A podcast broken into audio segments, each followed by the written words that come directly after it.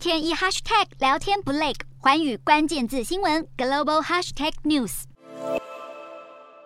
这里是印度克拉拉省，示威者当中夹杂着携带木棍的暴力分子，试图冲撞警方防线，闯进政府建筑物。警方则是用水炮和催泪瓦斯反击。另外，在印度比哈省，消防员忙着在铁轨上对着起火的火车头扑救。激进示威者到处纵火，连大众运输工具也不放过。他们还在马路上堆积杂物点火，企图瘫痪社会秩序。近日，印度多省都爆发了类似的暴力冲突事件，起因是当局要改革募兵制度。这个名为“烈火之路”的军事改革计划，在不满的年轻人当中点起熊熊烈火。原来，在印度加入军队的新兵至少会有十年的服役期，但是在新制度之下，百分之七十五的新兵会在入伍四年后就被强制裁掉，失去年金和退休保障。印度陆军副参谋长于是亲上火线为新制度辩护。印度当局目前坚持军队改革的计划是明智的，因为印度要让军队年轻化。军方强调，不适任新兵如果在四年之后被安排退伍，当局也会为他们提供创业基金，或是给予机会入读大学，也可以选择加入警队，国家不会就此再也不照顾的。